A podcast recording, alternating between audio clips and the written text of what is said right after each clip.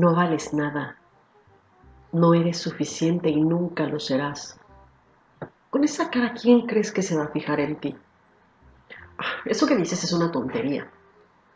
Tú cállate, que no sabes de lo que hablas. No, no entiendes nada. Es que tienes que ser más callada, menos mandona, más listo, menos delicado.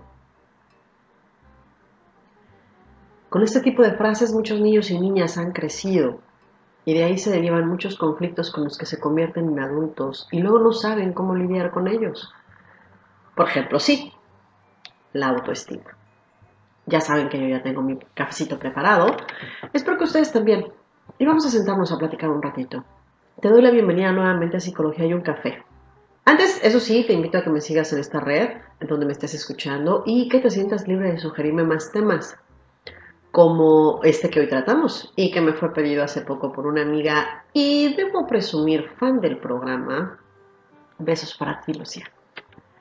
Bueno, pues entrando en tema, primero tenemos que decir que la autoestima o autoconcepto es esto, es el concepto que tenemos de nuestro valor. No depende de lo que tienes, sabes o eres, sino de la aceptación personal y se construye con base a los pensamientos, sentimientos y experiencias que sobre nosotros mismos hemos ido aprendiendo en el transcurso de nuestra vida. Esta idea no es innata, es aprendida de nuestro entorno, pues se forma de la valoración que hacemos de nuestro comportamiento y de la opinión que nos dicen los demás tener de nosotros. Todas estas opiniones, evaluaciones y experiencias así reunidos se traducen en un sentimiento favorable hacia nosotros mismos o por el contrario nos lleva a sentir la incomodidad de no ser lo que esperábamos. La autoestima es de suma importancia, pues es la que nos impulsa a actuar y a seguir adelante motivándonos para perseguir nuestros objetivos.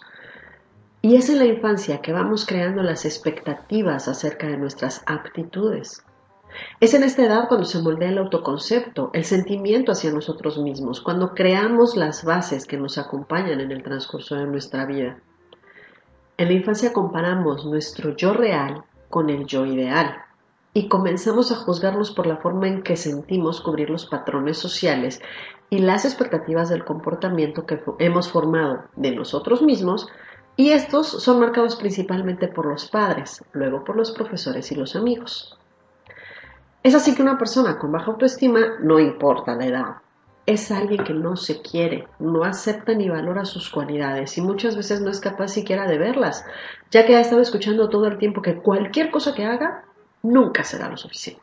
Podemos pensar que ya que estamos en la adolescencia o en la edad adulta, esta idea puede cambiar, simplemente dándote cuenta de lo que haces y valorando tus capacidades. Sin embargo, aunque esto, esto tiene algo de cierto, necesitamos entender que no se trata de un trabajo de un día para el otro, ya que la percepción de quiénes y cómo somos se ha formado en nuestra infancia.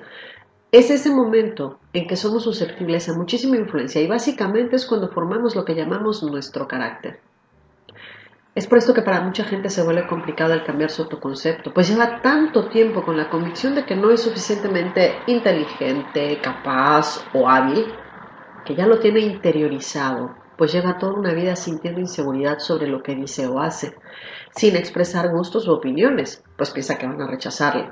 Y creyendo que no merece nada de lo bueno que vive y sin esforzarse por lo que en verdad quiere, pues de antemano sabe, sabe entre comillas, que no lo va a conseguir.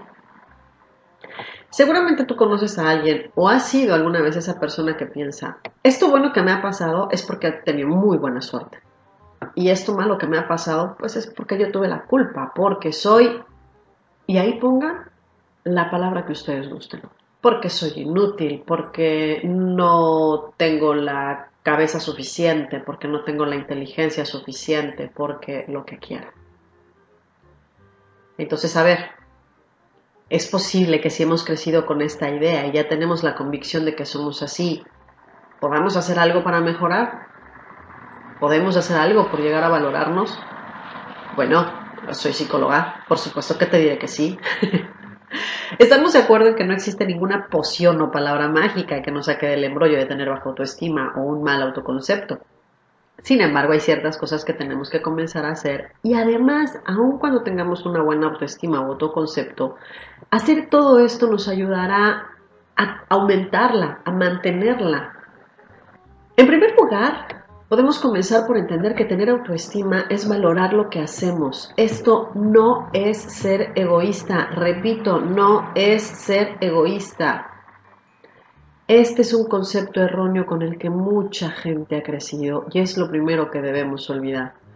Cuidar de mí no es egoísmo, es autocuidado, es para estar bien. Recuerda que decir no está bien. Es una palabra que te puede dar muchísima satisfacción. No. Si hay ocasiones en que sientes obligación de ir a donde la mayoría dice, y ya te ha pasado en más de una ocasión, que terminas yendo, aunque no quieras, es tiempo de dar un paso al frente y decir que no quieres y no sentirte mal por lo que los demás te digan. Es tu decisión ir o dejar de ir a algún lado y nadie debe obligarte a hacer algo que no quieras, solo porque tengas miedo de que se vaya a enojar o de que te vaya a abandonar. Tampoco se trata de aislarte, claro. No te digo que todo el tiempo digas que no, pero sabes que hay ocasiones en que has querido decir que no y no lo dijiste porque se podían enojar contigo. Bueno, muchas veces ese enojo que temes solamente está en tu cabeza. Y si la gente en realidad se enoja, es porque no está respetándote a ti.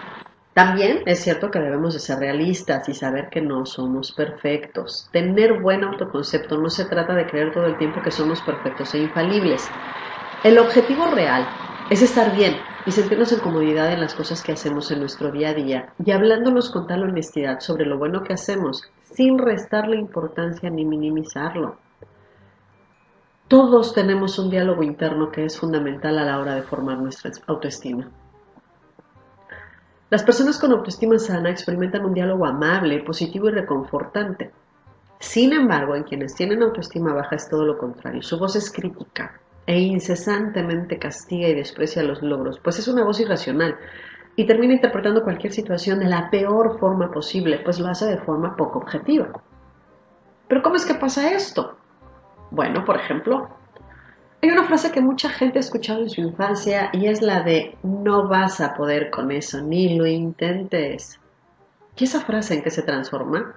Bueno, con el tiempo se va transformando en un pensamiento y creencia personal se vuelve ese no puedo, ese ah, ni para qué lo intento, o en ese no soy lo suficientemente bueno o buena para, y aquí agrega la actividad que quieras, jugar, bailar, correr, trabajar, estudiar, la que tú quieras. Es por eso que todos estos no vas a poder, te vas a caer, te vas a cortar, te vas a lastimar, que se le dicen a los niños y a las niñas, habría que cambiarlos por vamos, inténtalo, seguro que puedes. Hazlo con cuidado y seguro vas a poder. Y si ya estás grande y tienes ese pensamiento en la cabeza, bueno, vamos a ser consciente ese cambio del no puedo por un voy a intentarlo, voy a tener éxito, me va a ir bien. Poco a poco vas a ver que cada vez que te detengas porque tienes miedo a equivocarte, tú puedes darte el ánimo para continuar y hacer lo que deseas, transformar ese pensamiento negativo en un ánimo hacia ti. No estoy hablando de ignorar el miedo y hacer como si no existiera sino de no distraerte pensando solo eso. Tu mente está acostumbrada a bombardearte de esos pensamientos negativos. Tu tarea ahora es dejarlos pasar de largo para que dejen de afectarte.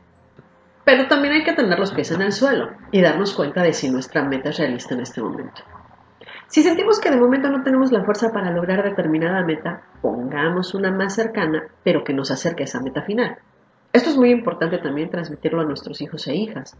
No se trata de fijarnos solo en la meta final, sin celebrar los logros que se alcanzan en cada paso o aprender de los errores que se cometen en el camino, porque hay que tener presente que un fracaso no es lo que te marca la vida.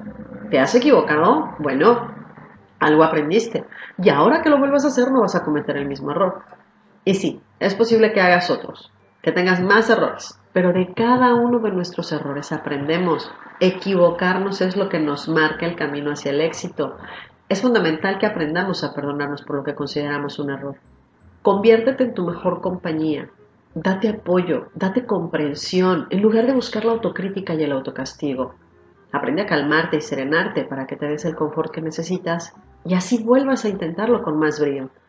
Deja de castigarte por haberte equivocado. Hay que recordar que todo camino es particular, eso sí, hay que enseñar y aprender que si alguien va más rápido o más lento, es cosa de cada quien. Somos individuos y como tales marcamos nuestro propio ritmo y sobre todo dejemos de imaginar que alguien lo debe de haber hecho en menos tiempo o con más éxito. La frase esta de que sufrimos más por lo que imaginamos que por la realidad es aplicable también a esto que te imaginas de que los demás lo habrían hecho más rápido o mejor, o que no se habrían equivocado. De los demás solo sabemos sus historias de éxito, no sabemos sus historias de fracaso. Poco a poco van saliendo a la luz, pero en realidad lo primero que sabemos es su historia de éxito.